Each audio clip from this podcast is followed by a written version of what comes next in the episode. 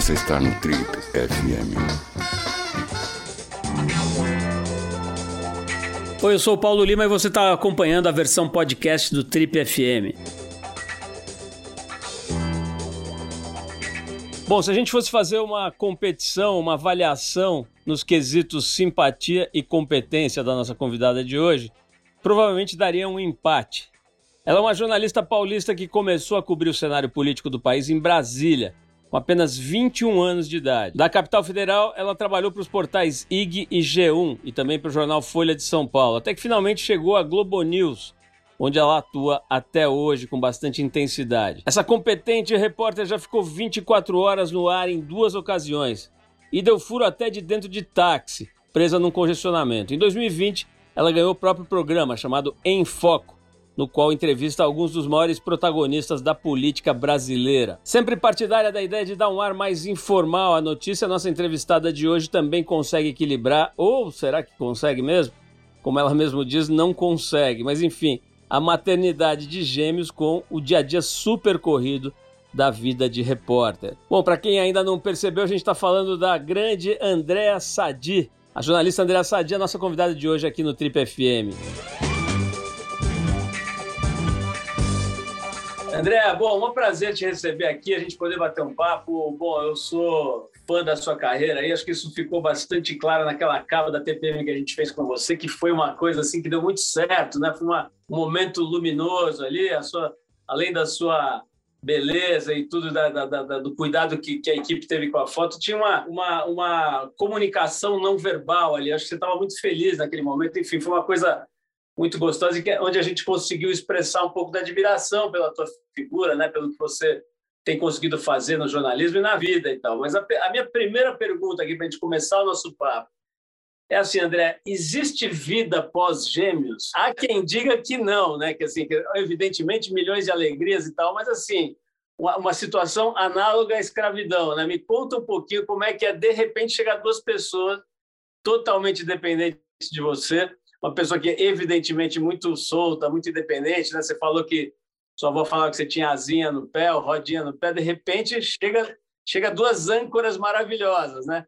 Me fala sobre isso. Existe vida após gêmeos? Eu falei que eu nunca mais, é, enquanto eles dependerem de mim, eu vou poder dizer a frase: tá para nascer o homem que vai mandar em mim. Porque a vida mandou logo dois, entendeu? Eu toda independente. Mas, Paulo, assim, é, é muito curioso, porque Sim, eu sempre fui muito. Eu sempre busquei muito essa independência. Eu contei isso na TPM, naquela entrevista, que para mim foi a, a entrevista. A sua equipe é maravilhosa, mas também por extrair o, o, melhor que a gente tem, o convidado, o entrevistado, sem saber que a gente tem. Então ali eu estava feliz, eu nem sabia que eu estava tão feliz. Eu só fui me dar conta quando eu vi publicada, porque eu não lembrava daquilo, daquele colorido todo, daquela energia toda. E, eu, e a primeira foto que eles escolheram, eu até fiquei, eu me assustei, porque eu tô acostumada a ser muito é, formal na TV, né?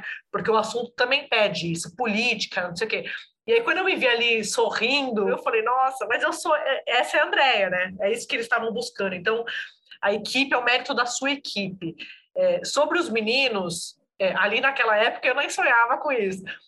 Eu falo para você assim: a vida, eu sabia que ela ia mudar, mas a gente não faz ideia de como ela vai mudar. E eu te digo, te digo que ela mudou para melhor, porque eu sempre fiquei nessa ponte aérea, eu sou de São Paulo, mas morei 10 anos em Brasília, aí eu voltei para São Paulo, depois eu vim para o Rio, e aí eu engravidei dos meninos, e aí, beleza, eu tenho que, eu tenho que, eu falo que é tipo uma base, né? Você tem que ter uma base.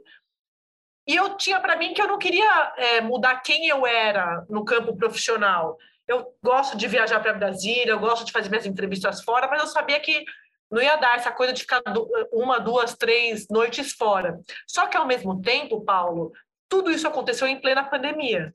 Então, nem se eu quisesse é, manter essa rotina de parlamentar, de passar dois, três dias em Brasília, como eu fazia quando eu voltei para São Paulo em 2019, eu ia conseguir, mesmo sem filho. Então, assim, na prática, é, mudou tudo para mim, mudou tudo para o André. Claro, eu tô mais cansada, né? Eu brinco que é uma rave, né? Eu tô numa rave. Eu não sei nem que horas, não sei que dia é hoje, que horas são. Outro dia eu brinquei na TV, eu falei, Ah, ontem, o presidente Bolsonaro, já não sei mais se é ontem, eu falei, eu não vou usar ontem, porque já não sei que dia é hoje, então é melhor não falar. Porque é, eu acordo, os meninos acordam de madrugada, e a gente acorda, a gente se reveza, e aí eu vou para a apuração, a apuração também ela é muito intensa, você sabe, na política, e esse ano é um ano de eleição, então eu estou sempre na adrenalina, e eu gosto disso.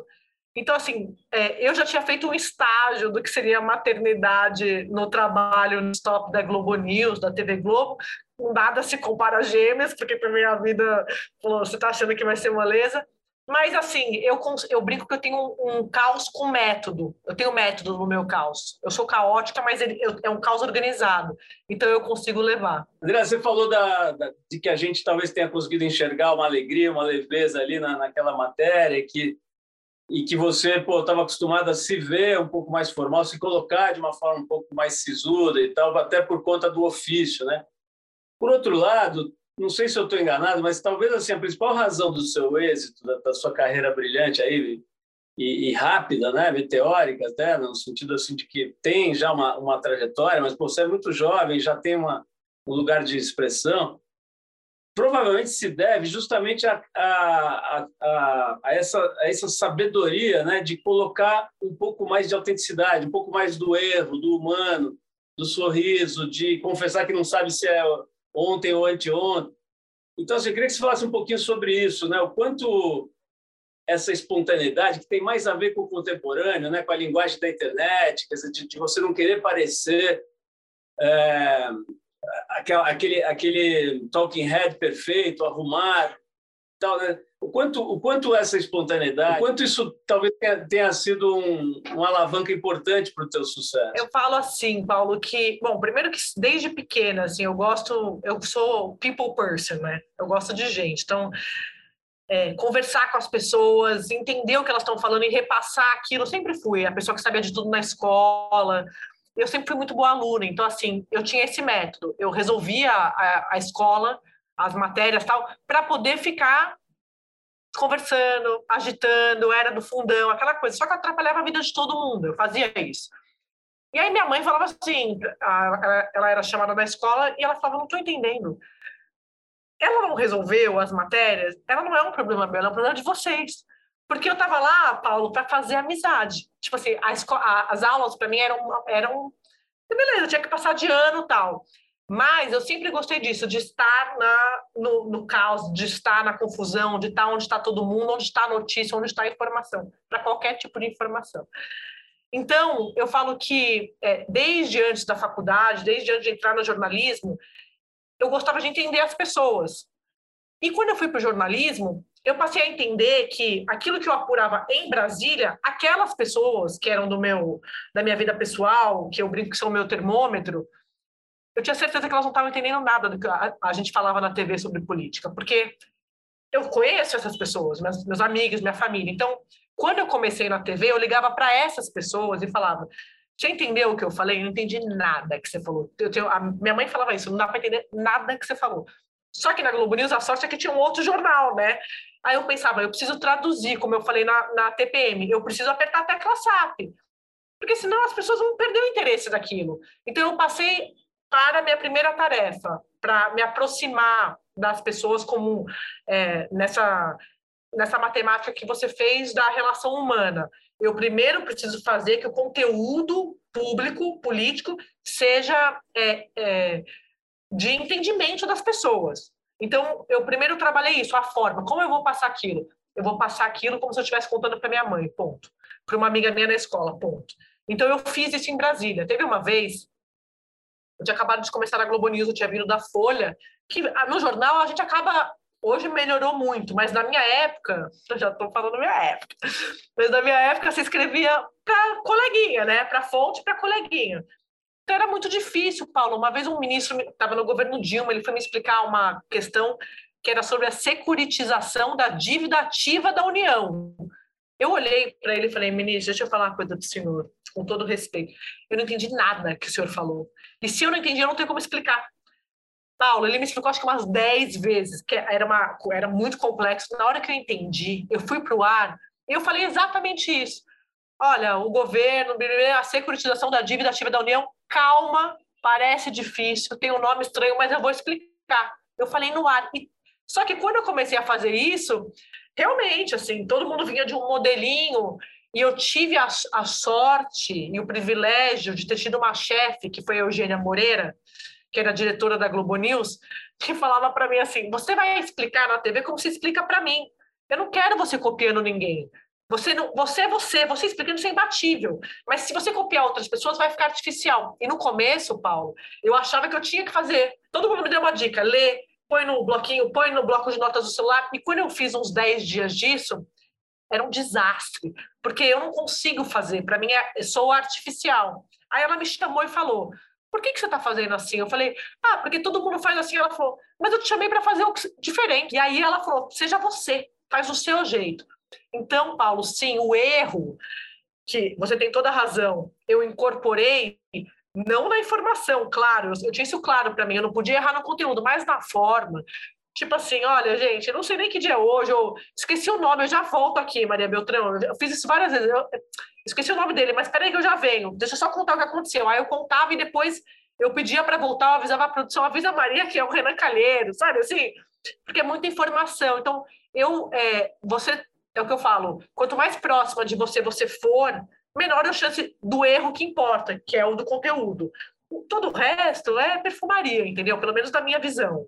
André, o, o, certamente o eixo principal do teu trabalho é a política, é cobrir esses bastidores do poder, é conversar com esses caras. E, é, eu vou te fazer uma pergunta, vou torcer para que a resposta seja não, mas assim, não tem um risco de você perder o entusiasmo, esse entusiasmo fortíssimo que a gente percebe no seu olhar, na, na forma como você. Né, você é uma pessoa entusiasmada com a vida e com a sua profissão. Cara, a hora que você chega bem perto e olha bem assim para a cara deles, para a roupa deles, pro, pro, depois escuta o discurso deles, não tem um, um, perigo de você perder esse entusiasmo? Claro que é importante, é claro que pô, a política define tudo e a gente não pode deixar de, de participar, de prestar atenção, de entender.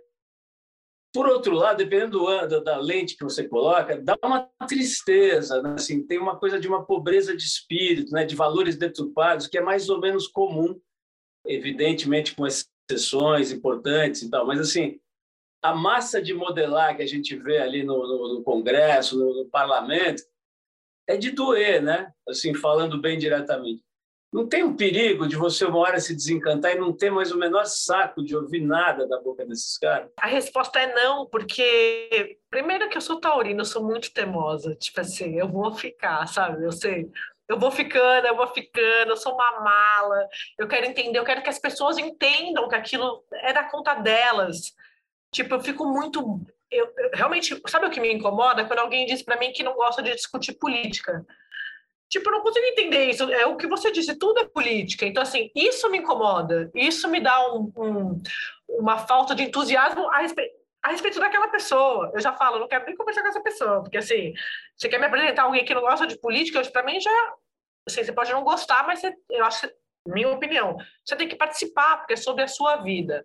Mas eu vou te dizer que é, quando a pandemia começou e a gente se viu na situação de precisar de uma gestão pública para garantir as medidas para a gente sair da pandemia ou para a gente conseguir se proteger quando ainda não tinha a discussão da vacina, né? No início ali do, do da, da, da Covid, com o governo Bolsonaro falando é, do kit Covid, aqueles medicamentos que não tinham nenhum tipo de eficácia, os especialistas falando em usar máscara, em isolar, e o governo fazendo tudo na contramão, aquilo me deu uma, assim, me deu uma tristeza profunda. Você fala do entusiasmo, mas eu lembro que todos os colegas, porque era uma cobertura inédita para todo mundo, e não só isso, não é, não é que a gente está falando só para você que está assistindo, a gente também teve medo, quer dizer, das nossas famílias, os nossos parentes.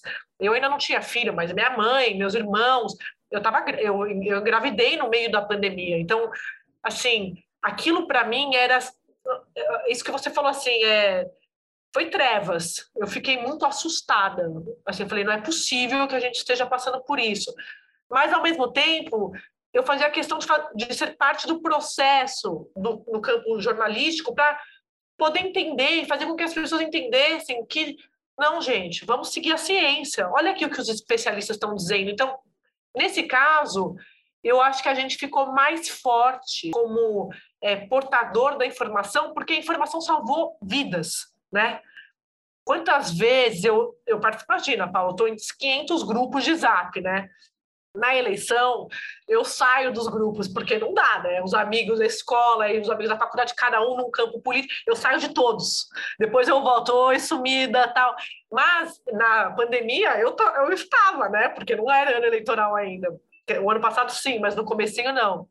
E aí, a quantidade de fake news que aparecia ali, eu parecia uma, uma, agência de checagem, tipo, gente, isso não é verdade, isso não é verdade. Aí mandava o link do G1, isso não é verdade. E aí foi muito bom, porque assim as pessoas falavam, nossa, não acredito. É, não, não conheciam ainda todas as agências de checagem.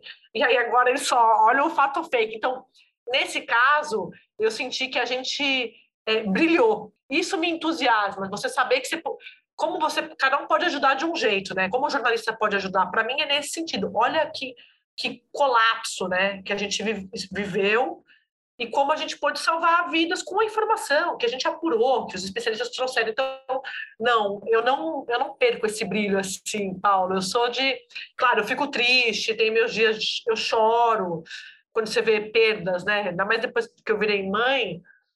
A gente está gravando no dia da tragédia em Petrópolis eu não consegui ver, ver, até o fim a mãe procurando a filha de um ano em aos escombros, sabe?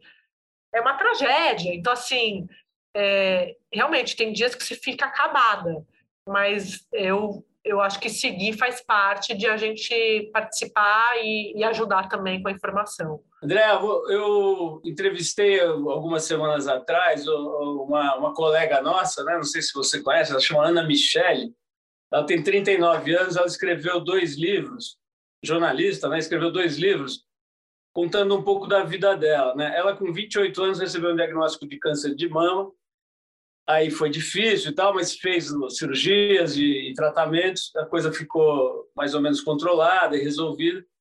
Só que depois de uns três anos, mais ou menos, ela, ele voltou, o câncer voltou com uma, uma metástase importante e tal. Então, ela ela lida com essa dificuldade, com essa situação, né? Com uma uma doença incurável, com tratamentos permanentes e muita dificuldade, etc, etc. Então, assim, é uma jornalista que está num outro lugar, não só na questão de saúde, tal, mas na questão também de colocação profissional. Ela acabou, inclusive, direcionando o trabalho dela para lidar com cuidados paliativos e e está fazendo um trabalho muito legal, inclusive esses livros aí que eu recomendo muito que que as pessoas acompanhem, porque é uma visão muito realista, inclusive bem humorada e tal, de uma situação que, enfim, é, é difícil e, e, ao mesmo tempo é a situação de todos nós, né? Porque a gente, por mais que a gente não queira pensar muito nisso, a gente vai morrer, né? E mas, mas tudo isso para dizer o seguinte: eu perguntei para ela que que ela achava, como é que ela achava que estava a situação da saúde do jornalismo, né? Já que ela fala muito sobre a saúde, sobre e a resposta dela foi maravilhosa. Ela falou assim: Olha, eu me identifico muito com o jornalismo, porque acho que ele também tem uma doença terminal, só que ele não está sendo bem tratado. E então eu acho que, que ele tem um risco sério de, de padecer, assim, de desaparecer. Achei muito. Depois ela desenvolveu e, e argumentou, né? Então, assim, é, você tem um lugar muito privilegiado, evidente, né? Trabalha na maior companhia de, comunicação do país, uma das maiores do mundo, tem um alto-falante muito potente, né? Na Globo News e em outros lugares. Então, de fato, você consegue fazer coisas acontecerem e tal. Mas, no geral, né? As meninas da sua idade, as mulheres da sua idade, mesmo mais velhas, mais novas, estão tendo muita dificuldade de trabalhar nessa profissão, né? E, enfim, todo, todo o, o, contexto atual, que vai desde fake news até o fato de que hoje nós temos 7 bilhões de produtores de conteúdo no planeta. Né? Então, uma pulverização muito louca, a perda de, de força dos veículos convencionais. Queria ouvir de você é, o panorama. Como é que está a saúde do jornalismo na sua visão? Eu achei que você fosse perguntar da saúde dos jornalistas. Também. Também, saber. né? Olha, Paulo, assim, você tem razão. A gente tem um megafone nas mãos, né? Mas é o que eu te falo. Eu vou, como você entrevistou a Ana antes de mim, ela é a relatora, eu vou discordar da relatora, porque eu acho que a informação, ela é, é o que eu falei um pouco antes. Eu acho que o jornalismo está mais vivo do que nunca. O que a gente vai discutir, o que a gente tem discutido, são as diferentes plataformas, né? Então, hoje, é, eu tenho uma informação, eu não consigo, eu não consigo, se eu tivesse na Folha de São Paulo, eu jamais esper, esperaria para publicar no impresso do dia seguinte. Quando eu estava lá na Folha, isso era a cereja do bolo. Eu tenho um furo, eu vou guardar para o jornal do dia seguinte. Ninguém queria publicar no online. Ninguém queria, porque achava que era menos. Hoje em dia, Paulo, ó, tô te falando, eu saí da Folha em 2015. Não faz tanto tempo assim. Mas hoje em dia não tem a menor chance. Eu apuro uma coisa agora, eu jogo agora no blog, no meu blog no G1. Então, assim, não é, eu, não, eu não espero nem chegar para falar na Globo News, porque não vai dar tempo. Claro que eu posso entrar daqui, mudou até isso, né? Com home office também, com a pandemia, mas antes da pandemia eu falo que eu, eu já fazia antes de virar modinha, porque eu tinha uma informação em casa, eu ligava o Skype é, lá, lá, em Brasília, na minha casa, e falava, ó, oh, aconteceu tal coisa tal, porque até chegar na redação. Então, hoje eu jogo no blog e, e, a Globo News puxa o blog. Ela faz, ó, a Sadi botou no blog dela. Então, assim, só que é informação, só que é jornalismo. Então, eu acho que a, a, a grande discussão vai ser essa. E tem sido. A, você fala dos produtores de conteúdo, de fato, mas a gente está falando de é, informação apurada, né? Quer dizer, não é a opinião. A opinião todo mundo tem, você tem direito à sua opinião, mas você não tem direito ao seu próprio fato, né? Então, assim, eu estou lá em Brasília estou te dizendo que o projeto das fake news tá para ser votado. O que você acha do projeto, você pode jogar lá no seu canal, você pode falar na sua rede social tal. Mas eu tô lá no Congresso. Eu estou te dizendo porque aquilo é importante. Eu acho que são coisas diferentes, mas eu concordo que às vezes possa parecer que as pessoas é, se confundam. Ah, todo mundo faz. Não, não, não. Jornalista é jornalista. É que, como eu disse, na pandemia, eu senti muito isso, de as pessoas recorrerem o tempo todo ao jornalismo na hora de saber se aquela informação procedia.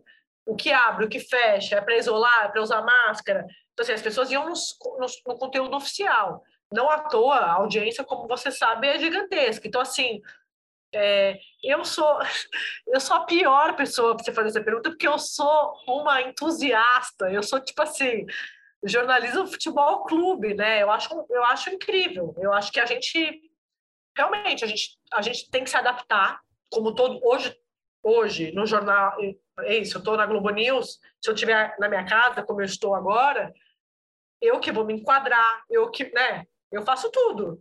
Eu ponho no celular ali, eu, eu, eu arrumo no tripézinho tal, e beleza, eu falo. Antigamente, é, não tanto no, no meu tempo, porque como você sabe, eu não tenho tanto tempo de TV assim. Eu entrei na TV em 2015, parece que eu entrei há 70 anos, né? Porque aconteceu tanta coisa. Mas é, não era assim, era um pouco mais. Você tinha mais, mais etapas para você entrar no ar. Hoje não, você tem informação, você aperta o on e você vai embora. Então acho que a discussão é mais aí, entendeu? Então, você está falando de uma coisa importante que é de linguagem, né? Mesmo quando a gente estava falando dessa coisa do, de incorporar o defeito e de incorporar a imperfeição, né? É uma linguagem que não existia. Até hoje, aliás, não existe, né? Se você olha, eh, sem, sem querer ser indelicado, mas se você olha o Jornal Nacional, por mais que ele tenha se modernizado em vários aspectos, ainda é um formato bastante enquadrado, né? Num, num padrão e tal. E o que você faz na, Globo News e outros, e outros canais e outros programas né, já, já incorpora um pouco mais dessa linguagem que você acabou de dizer. Eu estou aqui, eu me enquadro e saio falando. Acho que a qualidade da, da apuração é, é tá, precisa estar tá preservada, você valoriza muito isso e, de fato, é uma, é um pilar né, da, do, dessa, desse ofício. Mas eu queria que você falasse um pouquinho de linguagem. Eu soube, eu não sabia, mas eu estava vendo aqui na pesquisa que a gente fez que você tem com a Natuza Neri, né? Um curso de jornalismo, né? E eu queria saber assim, como é que vocês ensinam as pessoas hoje? Porque se me perguntasse assim, como é que ensina jornalismo hoje? Pô, eu trabalho com isso há 200 anos. Eu teria muita dúvida, assim, sabe, sobre o que priorizar, né, no mundo que está do avesso. O que, que você diz para a molecada, para a galera que está na, na, faculdade? E o que, que você gostaria que alguém tivesse te dito, que você ralou muito para concluir, e talvez alguém pudesse ter, te, te, te ter dito para você antes, né? Como é que ensina isso hoje? Paulo, é muito curioso, porque eu fiz PUC, né, é, em São Paulo, e eu nunca, e nem, sabe aquelas optativas? Eu nunca optei por TV. Eu sempre fiz escrita. Meu sonho sempre foi trabalhar na Folha de São Paulo, no Estadão tal. Então, assim, eu não tinha nenhuma ideia do que era fazer jornalismo de televisão. Eu acho que isso me ajudou. Como eu não, eu não aprendi um modelo, né? Sabe aquela coisa. Ah, eu, eu, eu, eu falei, copi, eu, quando eu falei, ah, quando eu copiava as pessoas, eu errava ou eu ficava insegura. Copiar no sentido de anotar o que eu ia falar. Então, o que eu descobri fazendo jornalismo de televisão? Que eu tenho que falar o que eu sei. Simples assim, o que eu apurei. Só que, Paulo, é, é, é o ônus e o bônus. Se eu apuro e tá certo, graças a Deus tá sempre certo, porque eu sou muito insegura. Eu falo que a insegurança ela me blinda. Então, eu apuro uma, duas, três, quatro, cinco, o que me cansa muito mais, porque você fica, você fica martelando aquela informação com várias fontes. Mas é o que eu falo, quando eu vou pro ar, eu não posso errar no conteúdo. Eu posso errar na forma, eu posso errar na brincadeira, não importa. Mas se eu estou dizendo que o Bolsonaro vai manter a viagem para a Rússia, isso eu não posso errar de jeito nenhum. Então, eu tenho, eu tenho que ter certeza do que eu estou falando.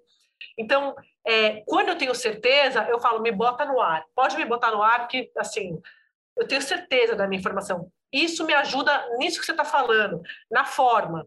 E, e você falou dos jornais de rede, é, eu sou uma. Cada um sabe, é igual jogador de futebol, em que posição você joga melhor. Eu sou uma jogadora do ao vivo. Eu amo ao vivo, eu gosto de viver ao vivo. Que eu vou lá e resolvo, Paulo. Eu troco qualquer coisa por 10 minutos de ao vivo. Você pode me deixar aqui falando, eu vou falar. Agora, o gravado, para mim, ele é um desafio. Então, o jornal de rede, quando eu vou fazer uma reportagem que é, por exemplo, eu vou fazer uma reportagem para o Fantástico, eu tenho uma matéria exclusiva aquela matéria maravilhosa. Eu fiz uma matéria da, daquele voo da FAB, da cocaína, do militar, que foi até condenado agora. A gente tinha um furaço e eu guardei para o Fantástico. Na hora de gravar, eu estava super grávida. Tipo assim, eu gravei o off dentro do armário aqui de casa, porque eu tava de eu não podia, era grupo de risco. E eu tava assim, os meninos espremendo minha barriga, um mês de parir. Sabe que eu não tinha nem ar para mim é só que eu não vou culpar os meus filhos já era já é difícil para já era difícil antes sabe porque o gravado te exige outra postura né você tem que pensar eu estou narrando o que eu apurei. No ao vivo não. Eu estou assim Paulo você não sabe o que aconteceu. Eu estou na mesa de bar né? O Paulo o Bolsonaro vai manter a viagem para a Rússia. Tipo eu acabei de apurar falei com o ministro então assim o ao vivo ele é mais natural. E eu sou essa pessoa. Então assim se você conversar comigo a gente vai no aqui no boteco, na esquina, e você me assistir no ar, eu sou isso aí. Não tem, nunca, eu não sei nem como é que é. Eu acho que, eu não sei, eu não, eu não conseguiria jamais atuar, ser um personagem. Então, quando as pessoas na, é, me escreviam nas redes sociais sobre isso que você está falando, ah, tô, no, no, tô na faculdade, me dá dicas, me dá dicas, eu fui chamada para fazer um curso antes, antes desse é, de um, uns amigos tal, e eu fiz, e eu comecei a ver que tinha muito interesse, o que me deixava muito feliz, porque você já viu que eu sou cheerleader do jornalismo. Então eu falei, eu preciso agitar essa galera, animar a torcida mesmo, que estão estudando, que está estudando. Aí, quando eu vi que tinha muito interesse, eu falei para a Natuza, eu estava grávida, eu falei, vamos montar nós um curso. Aí eu estava grávida, né? Fala, a pessoa não, quer, não tem mais nada para fazer, tá grávida, jornal, pandemia, meu programa e um curso. Ela falou, bora. E aí foi muito legal, porque a gente abre para pergunta e as pessoas querem saber exatamente isso que você falou. Tipo, primeiro, o mercado de trabalho, as pessoas têm essa curiosidade, e eu digo exatamente isso, ó. Hoje tem podcast, tem site, tem o jornal impresso, que é de onde a gente veio, mas assim, eu não quero dizer que é o papel, tem a marca, né? A Folha, o Estadão. Por isso que assim, eu não vejo nenhum desses desaparecendo. Eu vejo, eles já são marcas, obviamente, consolidadas, mas hoje o online, você lê uma matéria no, no Estadão no online, ninguém mais espera o dia seguinte para ver o papel. Eu ainda sou essa pessoa romântica, eu adoro, eu abro o jornal no, no, celular, né? Mas eu gosto de ver ele bonitinho, eu gosto da organização do jornal. Mas essa geração nova não faz nem. Meus filhos não vão. Sei lá, eu sei nem o que eles vão assistir. Mas eu, eu fico muito impressionada é, com isso que eles perguntam e com a. Eles têm muita curiosidade a respeito das fontes. Que geralmente é uma turma interessada em política, né? E aí eu falo isso, eu falo, ó, a relação de fonte é como qualquer relação na vida, ela é baseada, relação é, a, a médio e longo prazo, de confiança. Então é uma construção, né, Paulo? Não é assim, cheguei em Brasília, oi, tô aqui na Globo News, galera fala comigo, não vai rolar. Você vai ter que ir lá uma vez e não vai conseguir nada, vai outra, vai. Então as pessoas falam assim, ah, mas tem que ser cara de pau. Eu sou uma pessoa que eu me jogo na vida, assim. Eu não, eu, eu sou muito tímida na vida pessoal, muito, é muito curioso isso. Eu sou, tipo, se você me chamar para uma coisa que eu, onde sou eu, tipo assim, Jô Soares. Quando eu fui no Jô a primeira vez, eu, eu tava no, eu comecei a chorar no camarim, Paulo. Minha irmã foi comigo, eu falei, eu não quero ir. Tô tendo crise de pânico, eu não quero entrar, tô com muita vergonha. Eu tinha tipo um ano de TV, ficava no, no auge do impeachment da Dilma, então eu não saía do ar naquela época. Aí eu sentei lá, tremi um pouco, e aí o João, né, aquela coisa, ele vai te deixando à vontade, porque ele estava vendo que eu estava né, com as pernas bamba. Mas no trabalho eu não sou, tipo, eu me jogo. Então acho que isso me ajuda também. Então eu, eu passo isso para eles, ó você está trabalhando, né? Você vai lá, ah, mas qual é o interesse daquela fonte? Eu amo que perguntam isso. A gente passar isso, falou, gente, a história vai sair, né? A história vai sair anyway, porque é um fato. O Bolsonaro está na Rússia. Então, assim, pode sair a, a, a versão do ministro A ou pode sair a versão do ministro B. Ou pode sair as duas. Então, assim, é interesse deles que saiam as versões dele, deles. Porque nós, eu vou fazer análise, eu vou fazer um comentário, mas o comentário só existe com informação. Então, as pessoas que estão envolvidas naquela informação têm interesse de passar o que elas estão dizendo que está acontecendo. Então, eu acho que é, esse tipo de, de busca do jornalista de hoje tem coisa que nunca vai mudar. Pelo menos, assim, né? Até, nós, até a gente ir embora, eu acho. Essa questão da fonte, da confiança, você dá a sua palavra, a sua palavra acabou. Não tem essa. Você deu sua palavra, do on, do off, as pessoas têm muita curiosidade, né? O jornalismo, assim como a política, ficou muito em evidência nos últimos anos, né? Então, eu tenho amigas que falam comigo assim, Paulo, não, eu apurei isso, só que, tipo, ela tá contando de uma fofoca no, da nossa... Eu falei, ela usa a linguagem jornalística, eu falo, ah, você apurou? A minha avó falava, não, apurei com seu pai, que você não vem pro Natal. Apurei, eu achava o máximo né, a senhora prova. Então, assim, era muito engraçado, porque as pessoas passam a. É isso que você fala, elas se identificam com o jornalista. Na TV, isso, claro, é mais fácil, né? Outro dia eu e o André, a gente tava, a gente foi passear com os meninos, aí passou um casal e falou: "E aí, Rizek, Sadi?" Aí a gente tipo só é impossível não identificar a gente, não porque a gente é a gente, porque a gente sai com uma van, né? Tipo, o carrinho dos meninos é uma van, né, Paulo? São dois, e nós somos gigantes, então, claro que somos nós. Aí eu olhei para o André, aí o casal falou assim: ai, desculpa, é porque vocês estão sempre na casa da gente, a gente acha que a gente tem intimidade, só que é engraçado, né? E a gente de máscara ainda, eu falei, nossa, eles reconheceram pelos bebês. Mas é isso, as pessoas se identificam. Então, a gente, a gente é gente, né? Tá tudo certo. Então, assim, eu acho legal o interesse pelo jornalista também. André, no começo da sua resposta, você falou que é importante saber que jogador você é, em que posição você joga melhor, né? Eu me lembrei que o nosso, o nosso amigo em comum e primo, o, o Guga Chakra, né, fez uma revelação um belo dia, dizendo que você provavelmente é a única descendente de, de árabes, de povos árabes, que jogava, joga, jogava bem futebol. Né? Que você, você jogava no São Paulo, no time de, de, de meninas do São Paulo e tal. E agora eu sei que você corre, né? Você gosta de correr, né? Então eu queria saber o seguinte, pô, nesse momento da sua vida, se, se você está conseguindo manter essa atividade física da corrida, o quanto você corre, quando você corre e principalmente do que que você corre. Ai, Paulo, cada dia é de uma pessoa diferente, não mentirei. Mas sabe, sabe, sabe aquele Bob que, as, que alguns têm para lutar? Aquele boneco da, de boxe? O meu é a corrida, assim. Mas eu vou te dizer, é, eu, graças a Deus, sou uma pessoa que sou totalmente influenciável por música. Eu escuto música o dia inteiro, eu te falei. Eu fico de fone o dia inteiro. Eu só eu escrevo ouvindo música e todos os tipos de música. Então, a corrida para mim também é uma saída para ouvir música. Tipo, eu vou de Beatles a, juro, eu vou, a gente viu o Get Back, aquele documentário maravilhoso, aí a gente, eu e o André, a gente tem uma coisa em comum que é muito louco, assim, a gente, a gente é obcecado por um tema, então a gente fica uma semana obcecada por aquele tema, então, assistimos o Get Back, é Beatles a semana inteira, fomos na exposição da Rita Lee em São Paulo, Rita Lee a semana inteira, Mutantes a semana inteira, é tipo isso, eu não sei, Paulo, é como se, por exemplo, o André, quando eu tava, a gente começou a namorar, ele queria fazer exercício junto às vezes, e eu odeio. Porque é isso, tipo, eu não quero, eu tô sempre rodeada de gente, são meus 40 minutos que são só meus. Tipo, eu não quero dividir com você, eu não vou dividir, eu vou sozinha. E assim, eu sou cronometrada, eu é, na esteira, não corro na rua, porque aqui é muito quente no Rio, né? E a minha pressão é muito baixa, eu não gosto. Eu, eu subo na esteira e é do zero aos 45 minutos, acabou. Tipo, acabou, beleza? Limpo, limpo e subo, porque também é sempre na soneca dos meninos da manhã.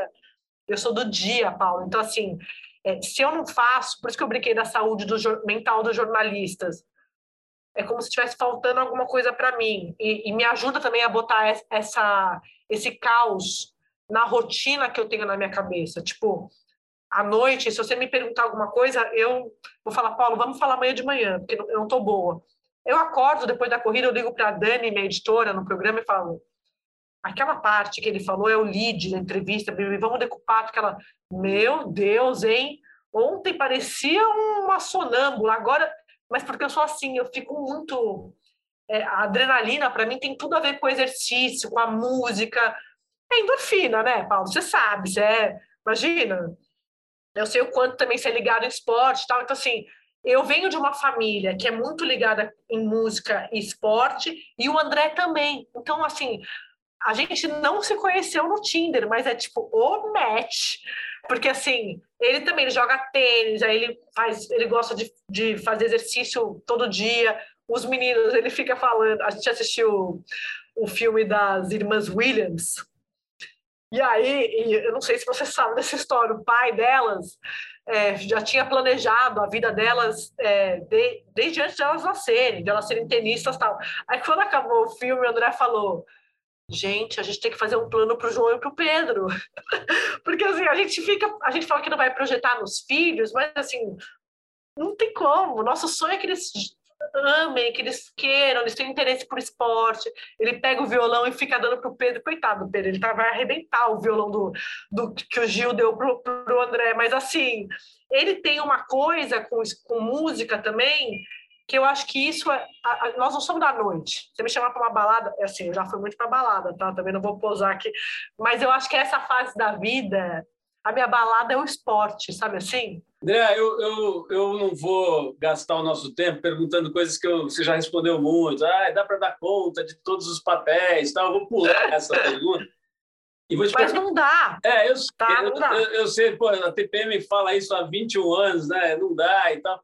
Eu, eu, vou te perguntar uma coisa que é mais que eu acho mais interessante assim te ouvir, que é o seguinte: é difícil pensar num desafio maior do que criar uma pessoa, né? Criar um filho e tal. É um negócio que puta, não tem método, não tem manual, né? E, e cada um é de um jeito. Quer dizer, é uma de uma certa forma, é um drama humano, né? Pô, se você for ler Freud, essas coisas, você vai, você vai ver que, na opinião dele, né, essa relação é a origem de todas as neuroses. Enfim, é, quais são os medos que te dá quando você olha para essa vanzinha com rodas, né, para o carrinho com dois bichinhos ali? É, dá medo? Você tem medo de não saber educar? Por exemplo, né, um, drama agora que tem é essa overdose de tela. Acho que eles não chegaram ainda nesse, nesse, nesse problema, mas daqui a pouco eles chegarão, né? Quer dizer, o excesso de impacto de, de, informação digital e de imagens, de sons e tudo é um drama que as pessoas, eu acho que no mundo inteiro não estão sabendo lidar e nem sei se tem como lidar. Mas eu não quero te induzir na resposta. Você olha para eles, não dá um medo assim de não saber fazer direito, deles virarem, sei lá, uns, uns bichos esquisitos e, e enfim, como é que é ser uma mãe jovem de, de dois logo de cara, ainda de dois homens. Eu falo pro, eu passo o dia é, mandando pro André coisa que eu fico vendo no Insta de pediatra, de, de perfil de mães, de mães solos. Tem uma que é maternidade solo que ela escreveu assim esses dias. É, pensa bem se você quer é, se você quer criar uma pessoa, porque porque ter filho, porque você quer ter um bebezinho, vai durar tipo um ano, né? Porque o bebê dura um ano. E eu achei ótimo. Tipo, é isso, você vai criar. Você tem, não tem que querer um bebê, você tem que querer criar uma pessoa, no meu caso, duas. É, e eu sempre tive isso claro, assim, Paulo. Eu sempre quis ser mãe. nunca foi uma questão para mim assim acho que talvez quando eu comecei a carreira eu tinha muito essa coisa de ah eu quero ser independente resolver a carreira primeiro porque para mulher tem essa questão né tipo pelo menos na minha cabeça tinha é, ah se eu tiver filho antes eu não vou conseguir fazer fazer carreira é, é, é assim eu já falo para o André a gente já começa em desvantagem porque como se fosse ou uma coisa ou a outra não pode ser e eu não topo isso vai ser mesmo se eu dormir, eu não quero saber, e eu vou é, é, o que a TPM, que é a revista que eu mais gosto, sempre foi, né, predileta, porque eu acho que ela fala, ela, ela dá a real há muito tempo, como você falou, falar isso há 20 anos, mas fala de outros assuntos também, tipo, cara, Paulo, não dá, se você não tiver rede de apoio, e assim, querido, você não está me ajudando. Eu fico louca quando alguém fala, outro dia me escreveram assim, viram o André andando com os meninos na lagoa, e tipo, Paulo, quando ele, ele faz no final de semana, é, eu consigo tomar um banho melhor, tal. Aí um cara me escreveu assim na, na DM, que às vezes eu, eu vejo, né? Tipo, não dá tempo. Nossa, achei o máximo o André passeando com os meninos. Que bom, um descansinho para a mamãe. Eu fiquei louca. Ele chegou, eu descontei no André, que não tem nada a ver com isso. Mas não fui eu que falei, foi o cara. Eu falei, mas que bom que você está passeando com seus filhos, né? Porque são seus também. Mas assim, eu estou te dizendo isso porque quando eu olho para os meninos, é, eles são um projeto é, meu e do André. Né? Mas eu acho que o meu medo, ele é, ele é, é, eu tenho um alívio disso porque eu tenho o André, que é, é uma rede de apoio também, né? Eu sou rede de apoio dele, ele é minha rede de apoio. A gente faz plantão, né? A gente trabalha final de semana, então é uma vida de, de parceria mesmo. E quando eu olho para os meninos, além dos medos naturais, de inseguranças, acho que a licença maternidade para mim, da amamentação, foi o, o período mais difícil, Paulo, porque só uma mãe entende outra mãe nesse sentido do lugar da solidão. Porque não importa, tem, tipo assim, tem coisa que ah, o pai pode fazer, pode, ele pode tudo isso, mas a, as mudanças do corpo, a cabeça, o que você está pensando ali, na hora que você está amamentando, você está exausta, porque é um ato de amor, mas você está morta. E com dois, eu passava o dia na funça. E não conseguia, tipo assim, eu, eu pensava, consegui fazer xixi, não acredito, eu consegui escovar o dente, sério, porque assim, você tá acabada. E eu tenho, eu tenho ajuda profissional, porque eu tenho dois, o André voltou a trabalhar. Então, só que eu sempre tô com um, né? Porque se a outra pessoa tá com o outro, eu tô com o outro. Então, assim, realmente era, era, uma, era a, a, a licença, ela é muito romantizada e eu não topo isso. Tipo, eles são a melhor coisa que, aconteceram na, que aconteceu na minha vida. Eu sou, eu, hoje eu mandei para minha mãe assim uma foto do Pedro, e falei: eu tô apaixonada, olha a cara desse garoto, eu sou apaixonada por eles. Mas é, não, isso não significa que eu não estou cansada, que eles me exaurem, que tudo, tô, as mães estão sempre esgotadas, mas é, sobre os medos fora esses, eu sou muito, eu faço terapia há muitos anos e eu falo, eu não quero transferir para eles os meus traumas, eu quero que eles criem outros. Mas assim, tipo, não os que, não os que foram causados em mim por causa do, das minhas relações com os meus pais, com os meus irmãos, tal. Então eu falo, eu não vou transferir os meus traumas para eles. Tipo, são, deixa eles descobrirem os deles, tá tudo bem. Então, acho que nesse lugar da gente tentar não projetar, sabe? Eu brinquei a coisa do tenista tal, mas até isso, você tem, você tem que tomar cuidado, porque se ele não gostar, se ele quiser, sei lá, jogar, sei lá, vôlei, e meu sonho é que ele seja jogador de tênis, o problema é meu, é meu sonho. Então, assim, esse tipo de frustração, é, eu quero cometer os meus erros e eu quero que eles cometam os deles, entendeu? Então, acho que esses medos todos e traumas e, ne e neuroses eu tenho sim. André, você falou agora dos seus medos e tudo. Eu queria saber dos seus defeitos, né? Porque você tem um entusiasmo pela vida, tem essa alegria, tá, tem um trabalho muito legal, tá, num, né, tem, tá, tá tudo muito bacana, os filhos maravilhosos. Me fala as coisas insuportáveis que você acha que tem. O que, que o André, por exemplo, responderia se eu perguntasse para ele, na sua opinião? O que, que você acha que ele diria? Ah, eu não deixo ele dar entrevista sobre mim porque ele não tem filtro. Outro dia falaram para mim: ah, vocês têm que ir não sei aonde, lá do Porto. Eu falei: nem a pau, eu não vou nem a pau com o André. Ele fala toda a verdade, ele queima meu filme. E eu amo, Paulo, essa pergunta porque eu amo essas respostas. Tipo, meu defeito é ser perfeccionista, eu amo. Não, eu tenho, assim, eu sou muito teimosa isso é, isso é muito ruim, né, Paulo? Porque às vezes, assim, tipo, eu vou até o fim na teimosia. E se eu magoo as pessoas, né? Eu sou, eu tenho, é, por ter a personalidade muito forte, aí sou eu ali passando pano para mim mesma, tá? É, por eu ter essa coisa de ser muito simpática e tal, às vezes eu, eu, eu sou eu desconto nele, por exemplo, no André, coisas que não tem nada a ver com isso. E aí eu sou grossa com ele, e aí ele fala para mim, mas é, que, que eu tenho a ver com isso? Por que você está falando assim comigo? Eu não fiz nada. Então, assim, e a teimosia também, de eu ser, querer as coisas do meu jeito, sabe? Eu sou controladora, é muito ruim ser assim. Só que a maternidade é um exercício constante de delegar para quem trabalha fora, né? Porque com gêmeos não tem. Eu tenho a Flávia Oliveira, que é comentarista da Globo News, minha amiga, ela falou ontem para mim assim, ela falou assim, a gente estava falando sobre a introdução alimentar, ela falou, você não tem nem essa chance de ficar com um, com um tem. Não dá, Paulo. Naturalmente, eu tenho que ser mais prática com os dois, porque senão não dá, porque eu trabalho fora. Então, assim, é, eu, é uma desconstrução o tempo todo da Andrea antes deles. Não que eu eu não queria, é isso que eu estou te falando. Eu não queria continuar sendo eu naquele lugar de controlador, mas não dá. Então, eu tenho que virar e falar assim para minha sogra: vem me ajudar. Tipo, não dá, estou conseguindo. Essa semana eu vou ter não sei o que na TV.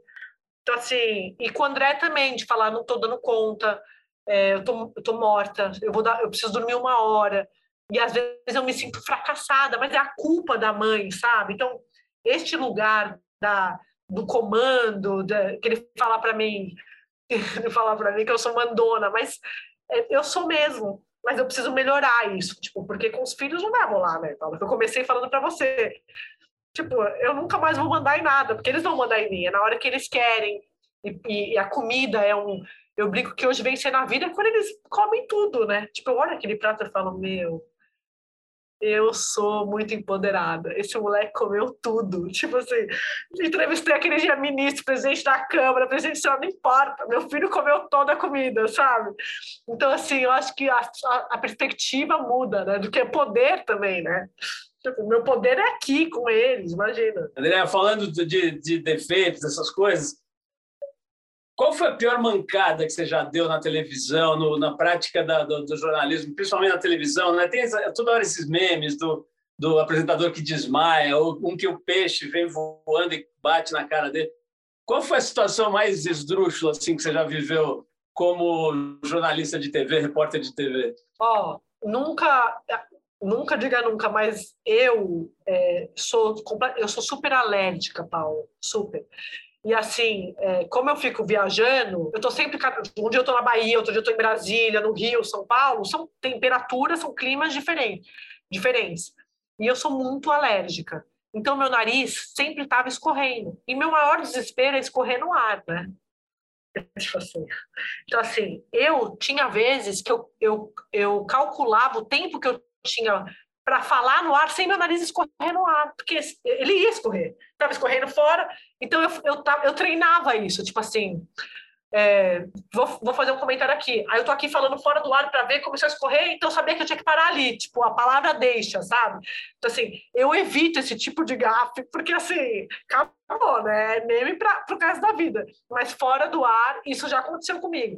E no ar, uma vez aconteceu um que a Globo News é, genialmente depois se transformou em vinheta, mas para mim foi assim, acabou minha carreira tal, que foi no, no ápice ali do impeachment, foi um dia que, tipo assim, o Delcídio Amaral tinha feito a delação premiada, aí o Lula tinha sido indicado ministro da Casa Civil, tipo, Brasília estava tomada, aquelas ruas, caos.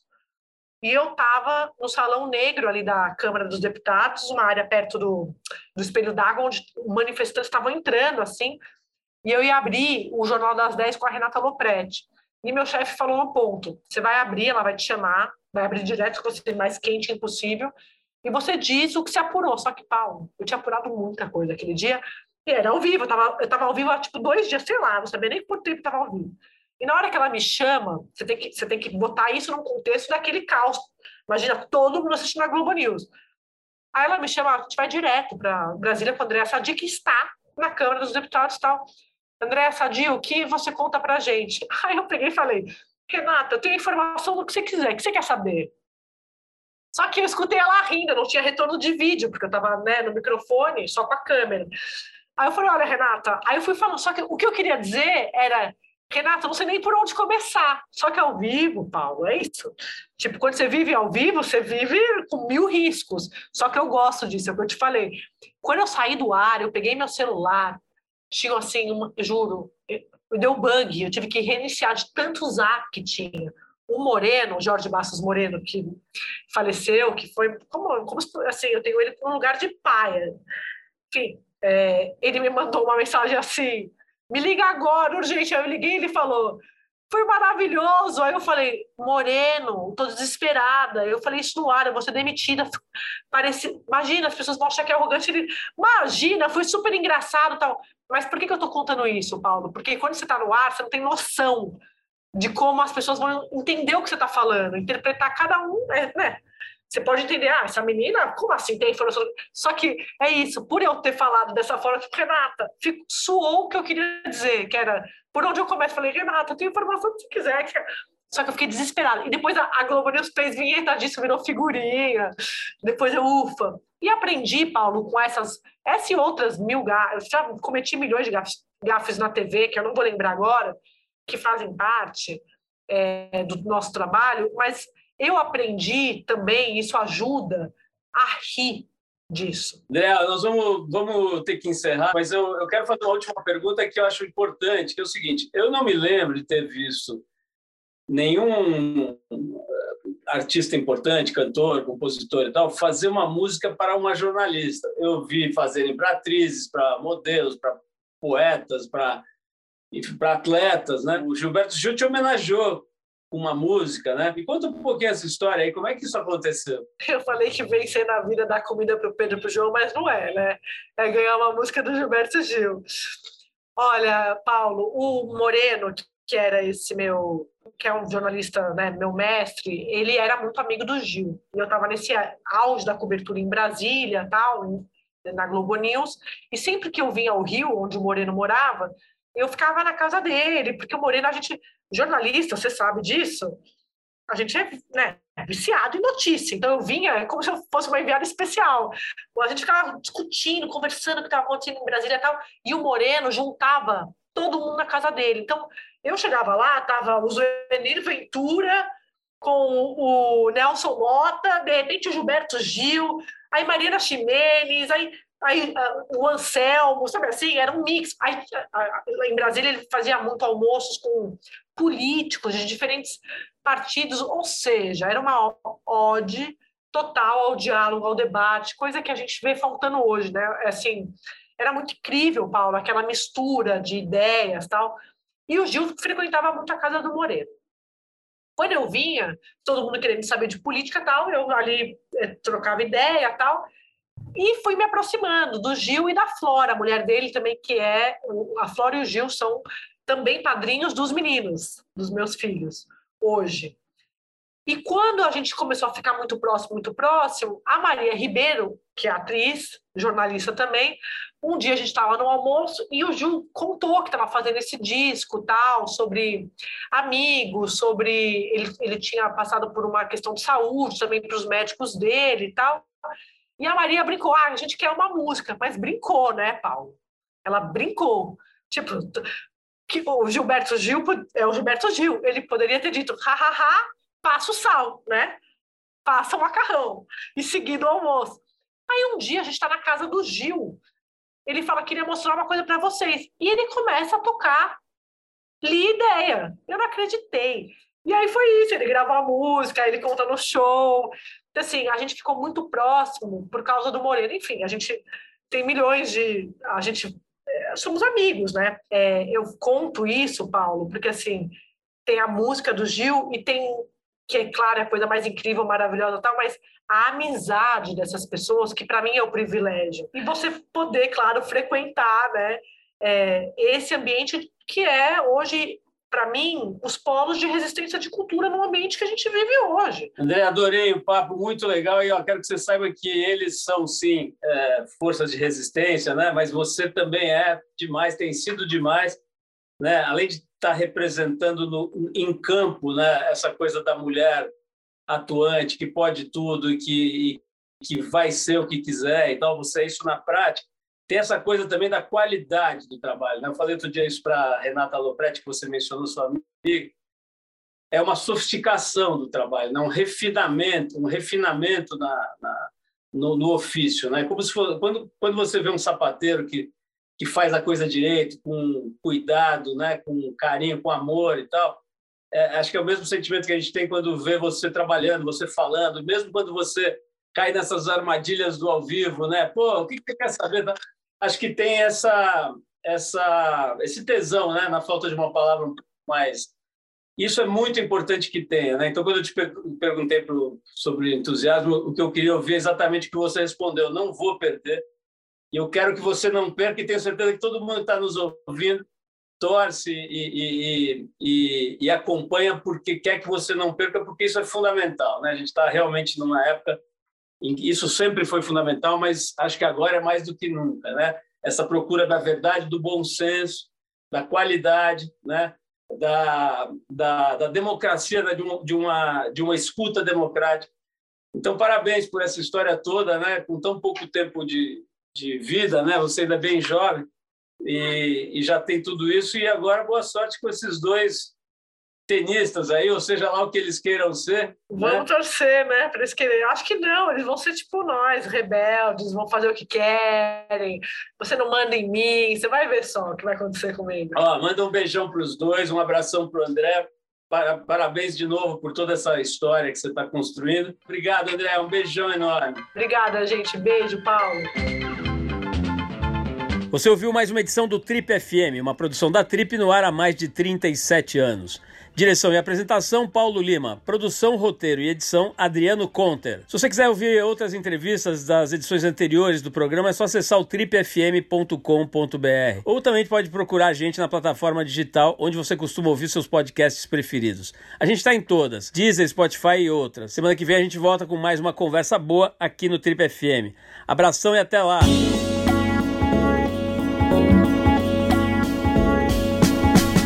Você ouviu Trip FM.